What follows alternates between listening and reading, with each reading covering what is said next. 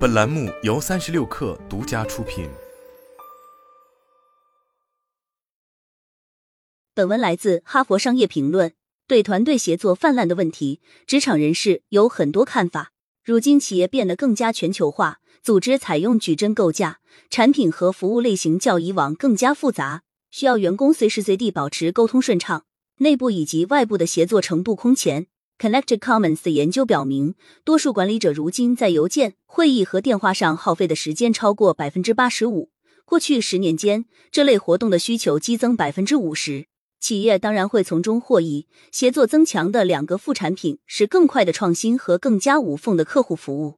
但硬币的另一面是个体工作时间、深入反省和审慎决策时间大幅降低。二零一六年。本文作者之一参与撰写了刊登在《哈佛商业评论》的一篇文章，文中将这一破坏性现象称作团队协作泛滥，并为组织提出改进建议。过去几年中，我们为了更好的理解这一问题，并帮助个人找到解决之道，进行了定性和定量的深入研究。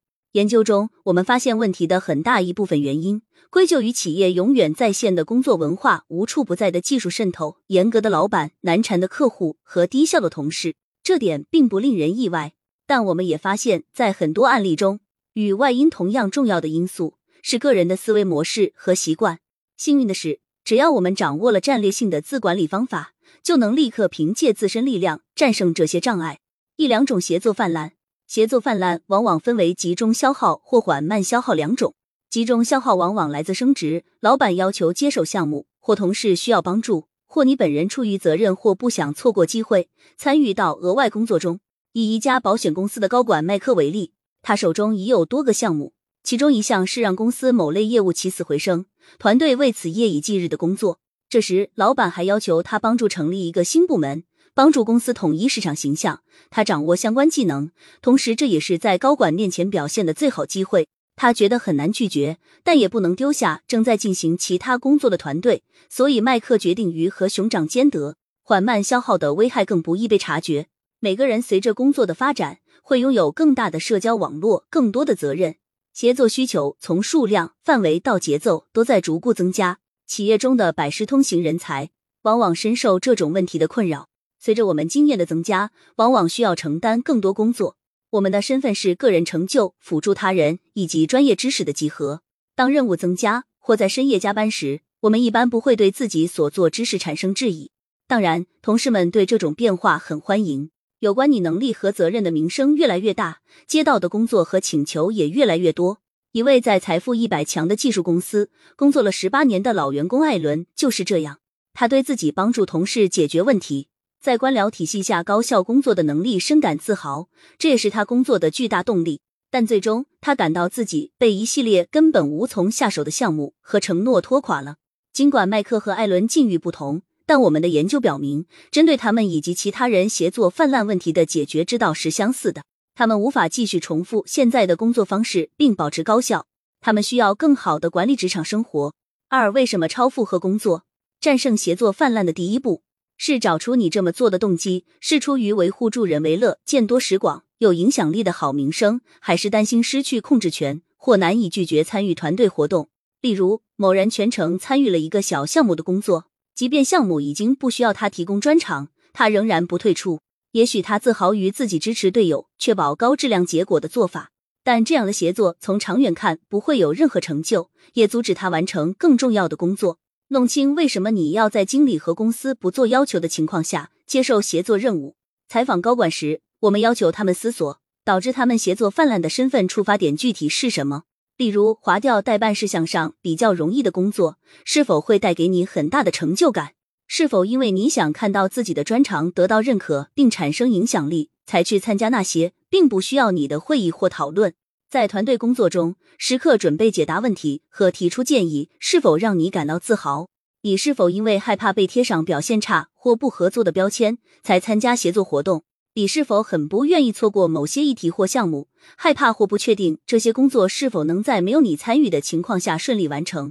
我们遇到的多数高管对上述问题至少有一个答案是肯定的。高效协作者懂得，参与某些事情意味着拒绝另一些事情，或者对其他事情的参与度降低。他们会提醒自己，小成就并不十分重要。他们会认真思索自己的专业领域，决定什么时候能提供价值，什么时候不能。他们不把自己看成不可或缺的人，而是转变了自我价值的来源，从展现自己的能力转为适时退出，让他人发展能力并获得表现机会。一位高管告诉我们：“我意识到，如果人们真的需要我，会找到我的。现在大概百分之三十的会议我都不去参加，大家的工作也完成的很好。”麦克在两个项目的折磨下即将崩溃时。他意识到自己的自我价值在很大程度上源于不断接受并完成他人为其制定的目标。看清这个行为模式，需要你栽一个大跟头，以及耐心的另一半。他说，他决定在职业发展及个人生活中设立清晰的优先级。之后，拒绝就不再是不参与，而是对重要的事情保持专注。艾伦也意识到，他的活雷锋形象总是乐于助人、从不拒绝请求的做法，给他带来了很多问题。难的是在当下发现这种迹象，并努力不去参与。他承认，我告诉团队这件事对我很重要，也让一些人直见，在我犯老毛病时及时提醒我。三、拒绝不必要的协作。接下来你要重新构建自己的角色、日程安排和人际网络，避免刚才提到的触发点，减少或完全拒绝不必要的协作。高效协作者不会坐等天上掉馅饼，也不会被动的对环境做出反应，陷入被其他人目标支配的模式。而是主动解决协作泛滥问题。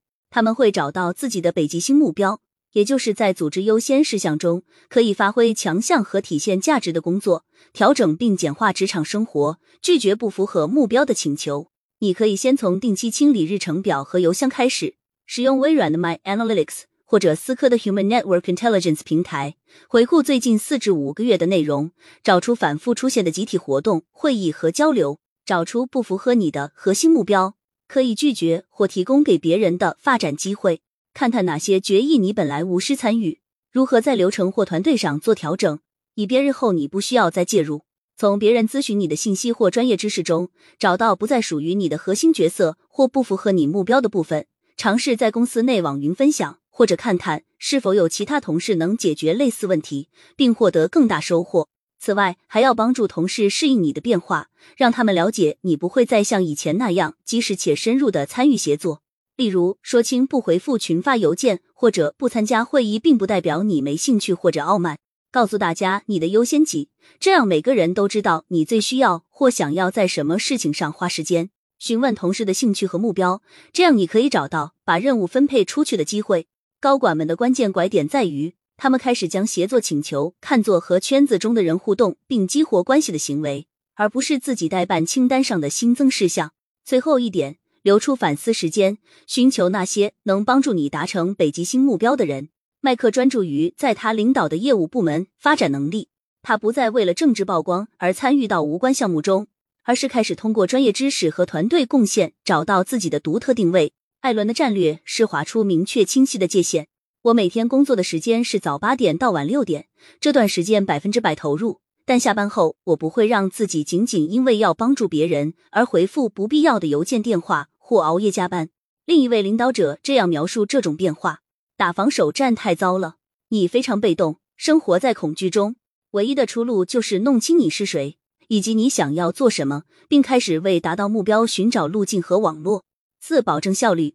一旦你盘点完自己的协作工作。就要开始提高选择参与协作的工作价值。我们的研究表明，缺乏组织的会议是机构最浪费时间的活动。即使你无法控制所参加的会议，也可以通过一些方法提高效率，例如让领导者在会前给大家发一份会议日程或预读材料，并写一封简短邮件，说明大家在会上的共识、承诺和之后要做的事。你还可以提前说明，在其他人超时的情况下，你必须要因为某件事真实或虚构离开。以此缩短参与时间。你也可以要求只参与需要你的部分，或者参加大家要求时间的一半。在任何关系或团队中，尽早建立规范很重要。如果等事情发酵，问题会变得更难解决。面对面互动中，要时刻留意你是否有效利用了对方的时间。问问自己：我是不是清楚知道，借由这次会议或谈话，自己想达成的目标？要让对方也有同样的自律性，可以提前问他。为了不浪费你的时间，可否快点让我知道你想要我们一起达成什么目标？在构建网络时，也要专注于关系的质量而不是数量。我们不断发现，高效协作者吸引大家参与协作性工作的方式包括授予参与者地位，创造携手成功的愿景，给予参与者获得感和目标感，注入能量。他们并没有将计划强加给他人，而是通过吸引力获得更和谐、更良好的参与度，并创造信任感。这样大家不会觉得要花费过多力气或勉为其难。比如，艾伦决定让利益相关者尽早参与到协作中，这样可以在后面的流程中节省时间。我过去在寻求其他人帮助方面特别谨慎小心，他说。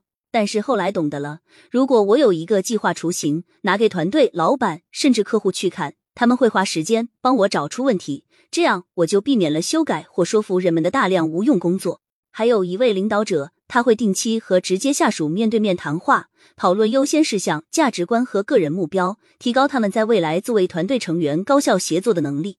人们很容易曲解某些行动，之后引发很多麻烦。他说：“如果我花点时间让他们理解我做事情的原因，可以省下不必要的协作时间。”近年来，企业协作在范围和数量上的大幅增加，已经成为不可逆转的事实。